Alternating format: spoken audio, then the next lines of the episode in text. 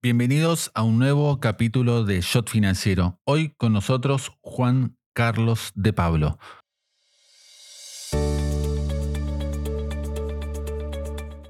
Consultor, director de Contexto, una newsletter semanal, columnista en La Nación, profesor en la Universidad de San Andrés y en la Universidad del SEMA, es licenciado en Economía por la UCA, egresó en el 64, estudios de doctorado en Economía en Harvard, doctor honoris causa en la UCEMA en el 2009 e integrante de la Academia Nacional de Ciencias Económicas. Autor de innumerables libros, cerca de 55 más uno en preparación, fue profesor de Economía en la Escuela de Administración en el INIDEA, fue editor ejecutivo en el Cronista Comercial del 82 al 89, expresidente de la Asociación Argentina de Economía Política entre el 92 y el 94 y aparte un libro abierto porque conoce como nadie la historia argentina de los últimos 50 años. Con 80 años habla con nosotros Juan Carlos de Pablo. Estás escuchando Jot Financiero con Guillermo Willy Laborda. Propósito, actitud, resultados. Liderazgo modo Geneia.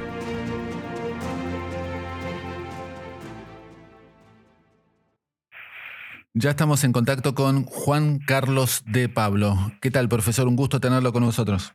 Hola, muchacho. Primera pregunta, ¿cómo le, le surgió, cómo le brotó estudiar economía? De pura casualidad. En los primeros dos años de la UCA, estamos hablando de 1960 a 61, había dos carreras y las, materias eran comunes, administración y economía. Y yo me la pasé diciendo que iba a estudiar administración, pero ya trabajaba, el día de tercer año que me tenía que anotar, eh, sale la conversación con el cual, el contador con el, cual trabajaba, me pidió que ponga estudio, le digo, que tengo la dicha materia, se la muestro y me dijo, no, anotate en economía que tiene más polenta. Hice una pregunta obvia, y es que cuando me gradúe, ¿de qué voy a laburar? No, por eso no te preocupé, porque el trabajo lo da la capacidad y no la profesión. Bueno, entonces dije, puse una vez más en funcionamiento mis complejos superiores, ya me anoté en economía, acá estoy. ¿Algún profesor que lo haya deslumbrado en la carrera de grado? Varios en la UCA y varios en, Harvard. Mm. En la UCA, Francisco Balsecchi y Federico Etami, muy prolijos. Uno de los profesores prolijos aprende en el momento. Y después otros medio desvolados, pero los cuales uno va aprendiendo porque quedan en la cabeza. Clemente Panzone, Francisco Orciolano en ciclos, este, bueno, José María Nino Pastor en Comercio Internacional, del cual Después fui ayudante, colegas, amigos y no sé cuántas cosas más. En Harvard tuve la oportunidad de estudiar con algunos grandes, para que te des una idea, Leontiev, eh, Dorfman, Haberler, Hautaker, eh, Eckstein, etcétera, etcétera, etcétera, Gerchenkron.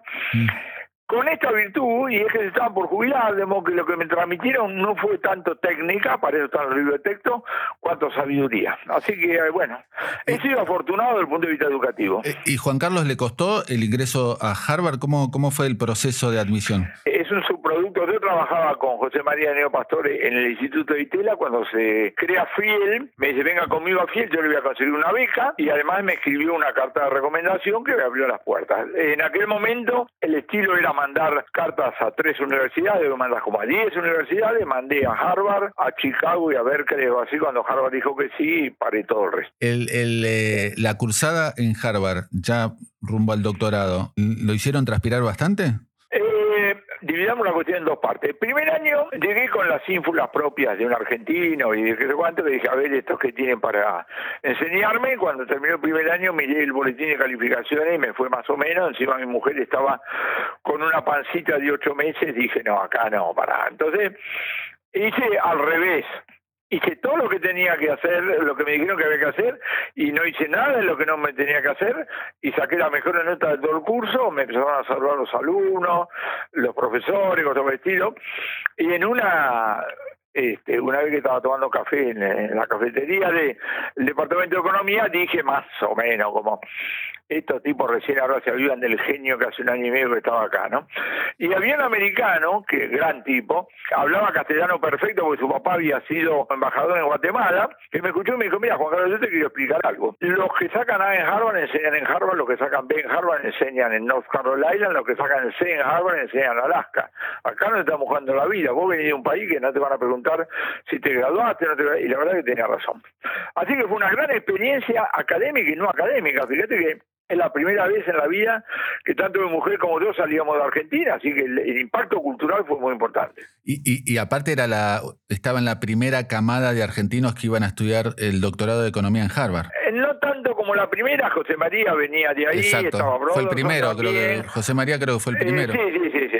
Yo diría que era, vos acordate, bueno, la guerra por supuesto este, interrumpió todo y en el caso de Argentina Perón tampoco facilitó las cosas, de modo que a fines de la década del 50, comienzo de la década del 60, es donde empiezan a producirse las primeras este, envíos al exterior o cosas por el estilo. De hecho, yo en la UCA tengo algunos profesores más tradicionales, los cuales también aprendí un montón, y algunos que recién habían vuelto, digamos, de Estados Unidos, muchos de los cuales estaban trabajando en el Instituto de Italia. Y, Juan Carlos, cuando eh, usted termina el, doctorado, eh, ¿no presenta la tesis por alguna cuestión en particular? o Porque me volví a la Argentina y por Argentina tantas oportunidades que te distraes. Volví a Fiel, empecé a trabajar este, una columna, varias cosas que lo cuento. Acordate que es pre-internet, si vos hacías un, un borrador, lo mandabas por correo, tenías que esperar que lo cuente y al final lo dejé de lado. Lo transformé lo que había hecho en mi primer libro, eh, que lo publicó Amororto en el año 72, La política antifascista de Krieger, y en, el año 70, estamos hablando del año 68, en el 74 apareció una oportunidad de que me fuera solo cuatro meses a Estados Unidos a terminar la tesis y dije no.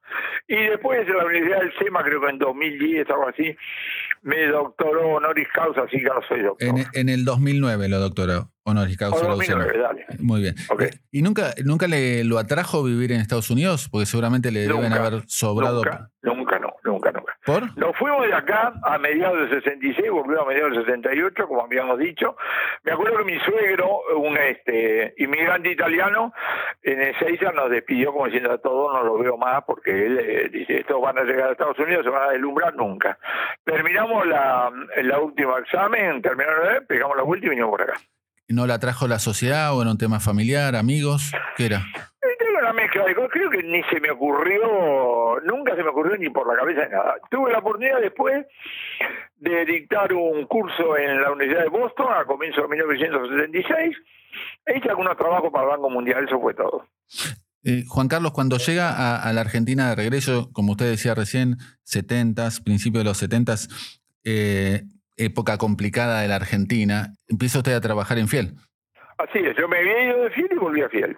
Y empieza con sus primeros libros. Usted me contaba recién el primer libro de, las políticas antiinflacionarias de la Argentina.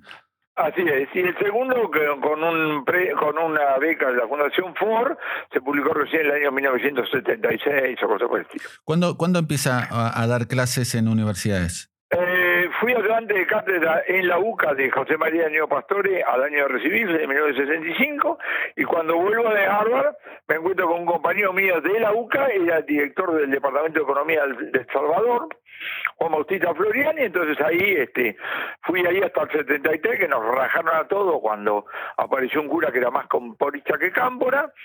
Después este, enseñé en la UBA, del 80 al 83, y este, estoy en la Universidad de San Andrés desde 1990 y en la Universidad del SEMA desde que abrió el grado.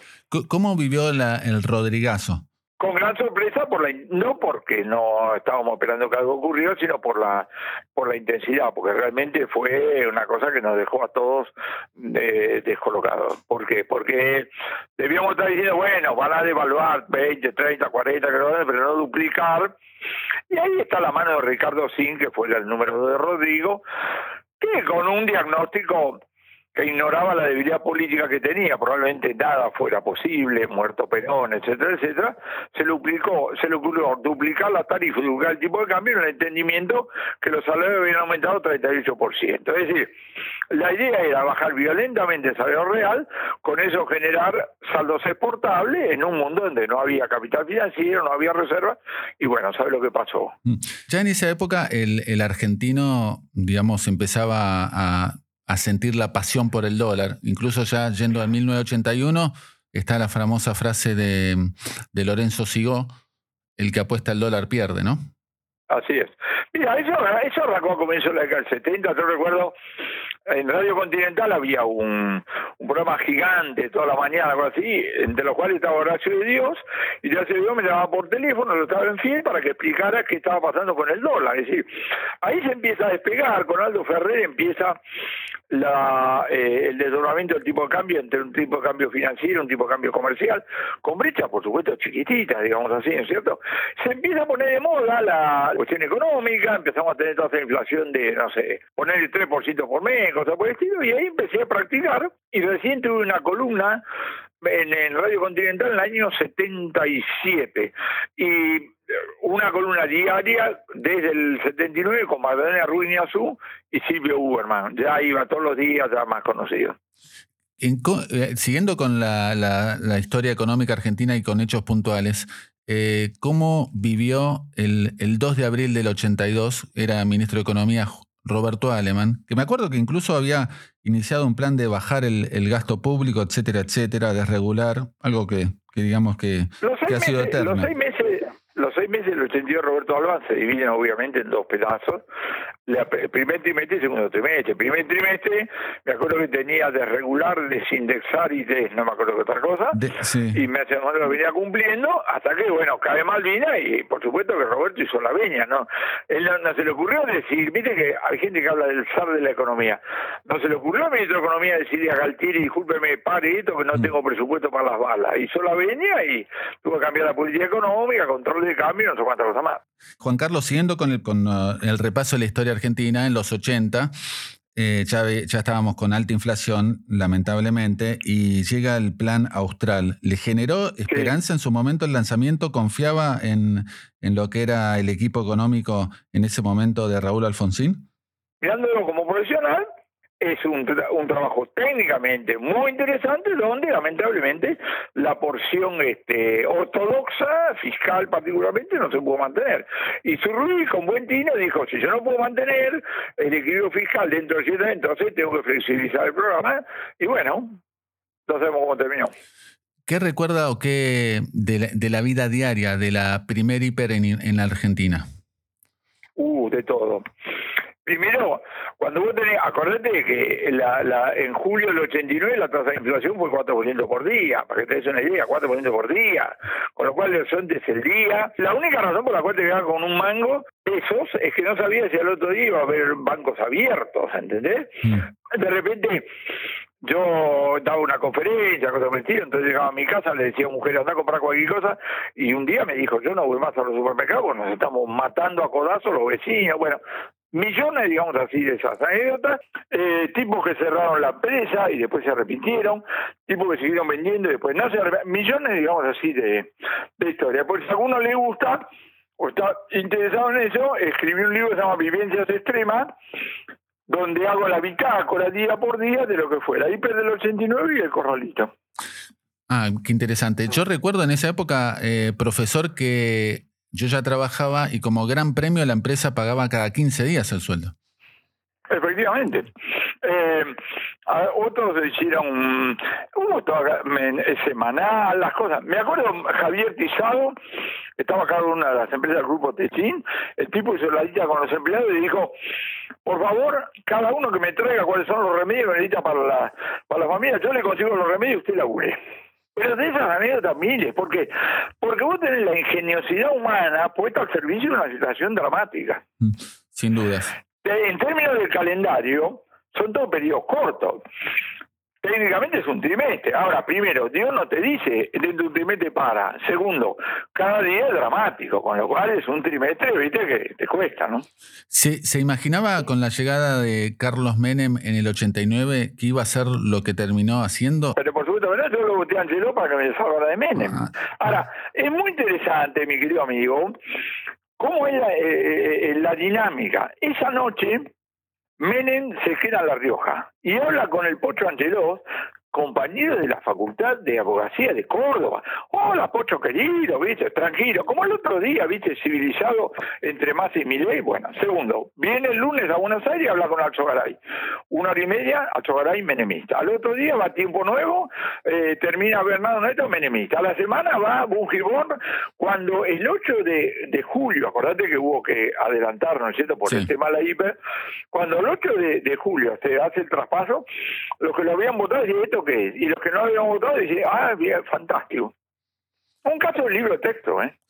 Interesantísimo. Y, profesor, yo recuerdo que usted tenía una columna en Tiempo Nuevo. En esos momentos con Bernardo Neustadt era rating de 40 puntos, era eh, el programa que sí o sí se debía ver. ¿Qué recuerda de la época con Neustadt?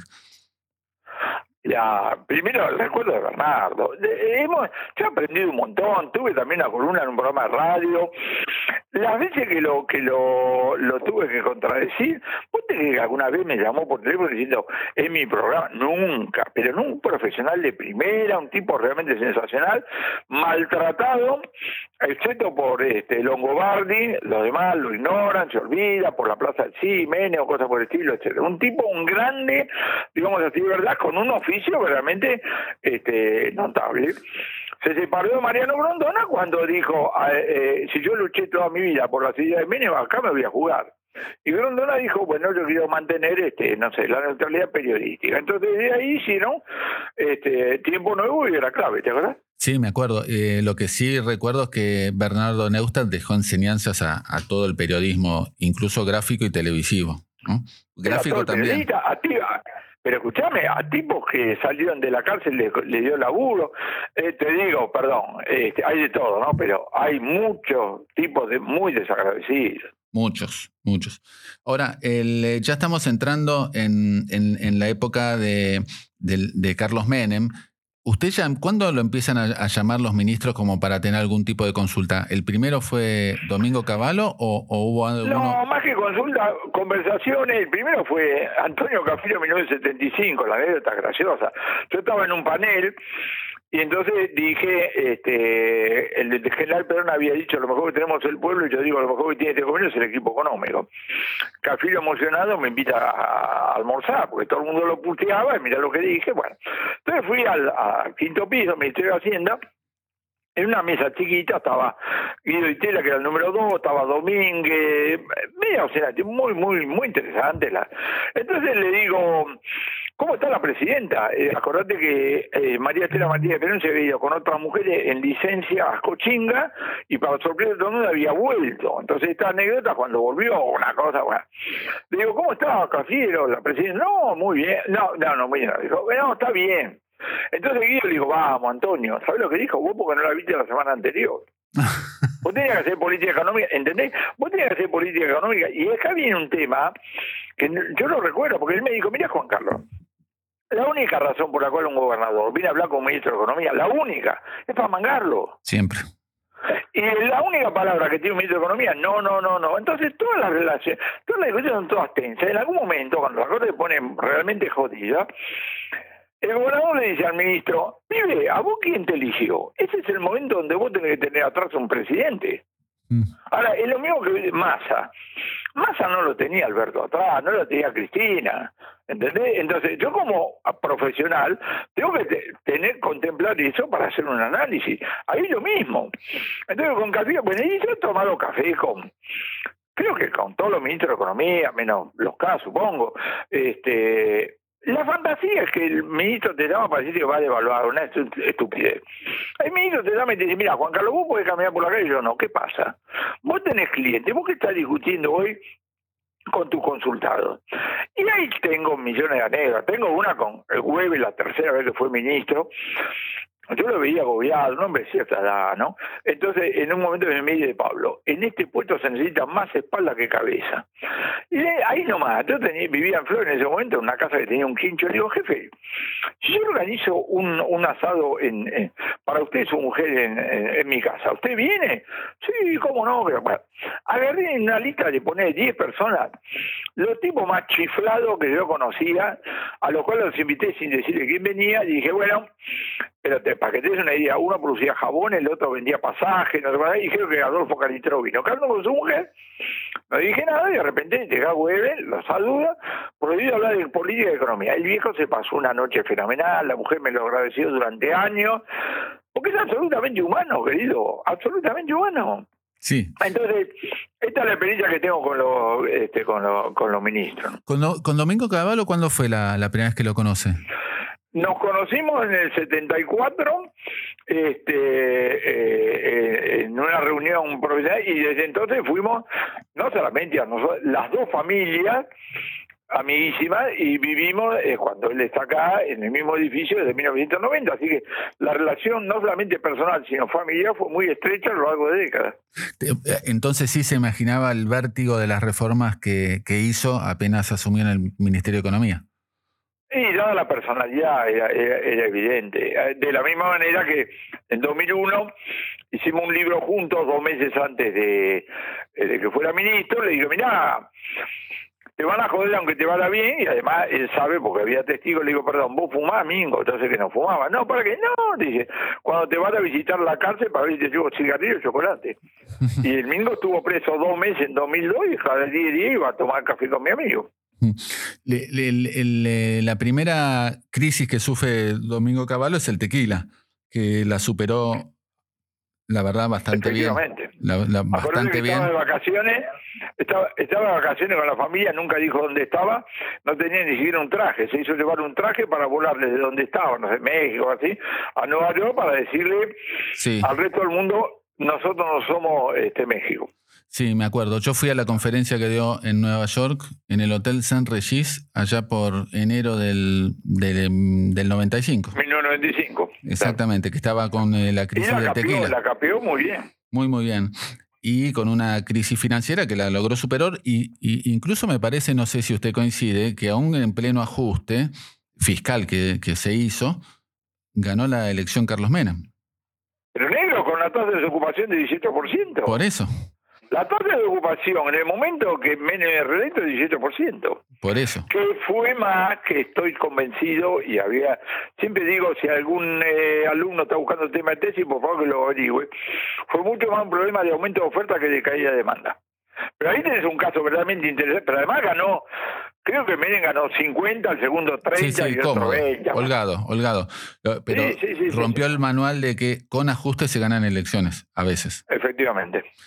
¿Cómo vio la segunda etapa del gobierno de Carlos Menem, ya con Roque Fernández y Pedro Pou en el, en el Banco Central?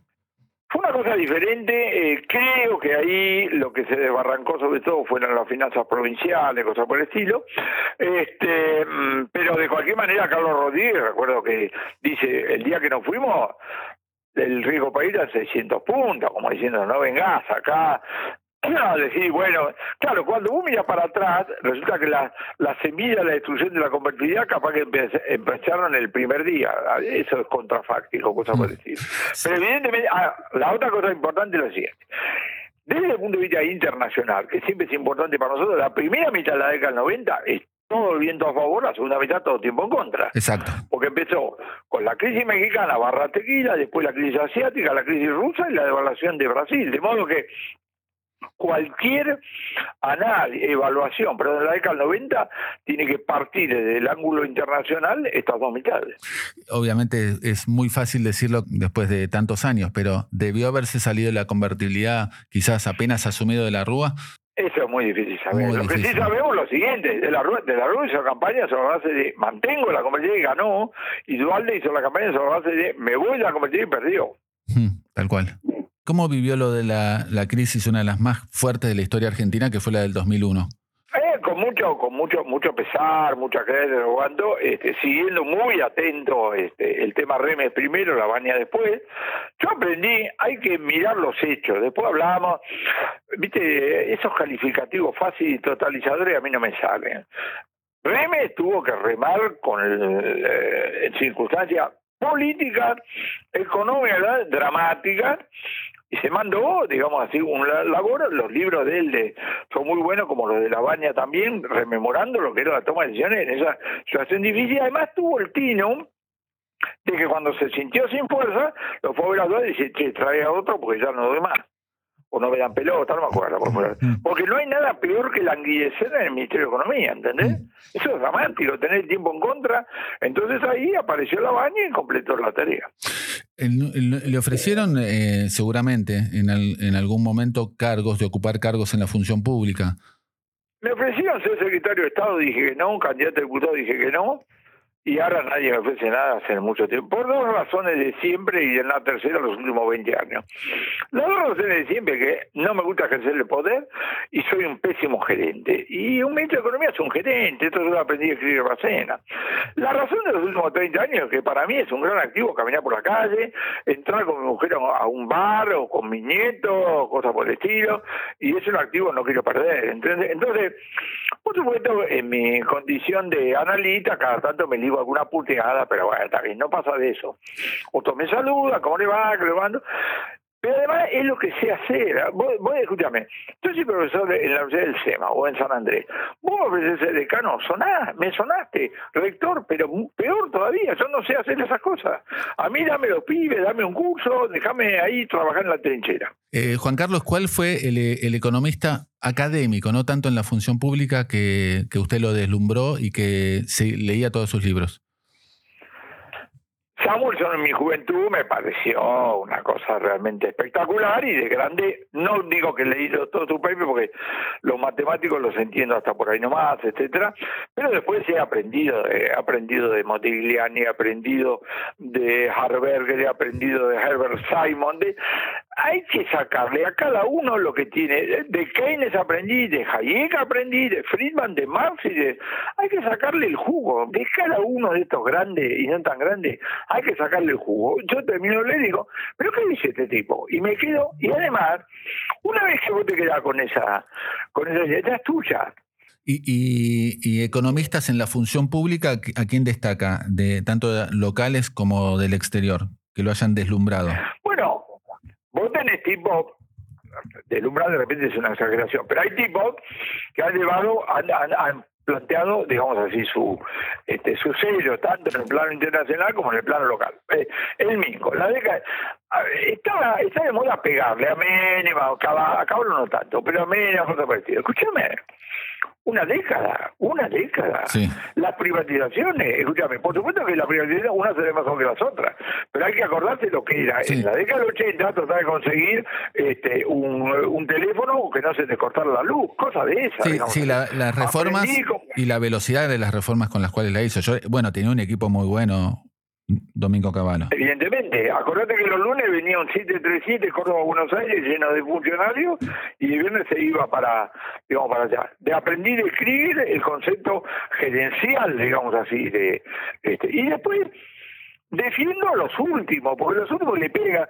La gente trata demasiado mal, para mi gusto, a lo que es Hueve, Mondeli, Jesús Rodríguez, Lacunza, Pacho, son los últimos. Evitaron males mayores, nadie se los reconoce, pero evidentemente que hay mucho mérito. Vos no podés medir con la misma vara a un ministro que tuvo poder o oportunidades que el tipo que llega cuando ya se están viendo. Juan Carlos, ¿qué, qué consejos le da a, a, un joven que recién está empezando a estudiar economía? Que estudie con si le gusta, que estudie con todo. Que estudie con todo, que descubre todos los teoremas y después se pone a pensar.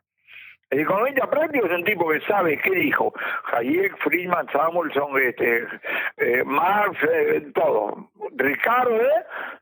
y se pone a pensar en términos del problema que tiene adelante. Cuando vos trabajás como profesional, no vienen los problemas, vienen las personas que te cuentan. La desocupación no viene a mi estudio, viene el señor Juan Pérez que dice, busca laburo y no consigue. O el empresario que dice que con los ingresos no cubren los gastos, no vienen las quiebras. Entonces vos tenés que aprender a escuchar, aprender a transformar un concepto general, que es el que tenés en tu biblioteca, en términos del caso concreto y mandate. Como profesión me encanta. Me parece que te arma la cabeza, etcétera, etcétera, etcétera. Así que estoy muy contento, como Viste que al comienzo hablemos medio de carambola, pero estoy muy contento que haya ocurrido esa conversación con Guillermo Lladó y por eso soy economista. Profesor, un honor tenerlo aquí en, nuestro podcast Shot Financiero. Le mandamos un enorme abrazo y, gracias sobre todo por su trayectoria en el campo económico y en estos y sus jóvenes 80, gran abrazo, profesor. Willy, gran, abrazo, Willy, y un beso a tu hija. Gracias por todo.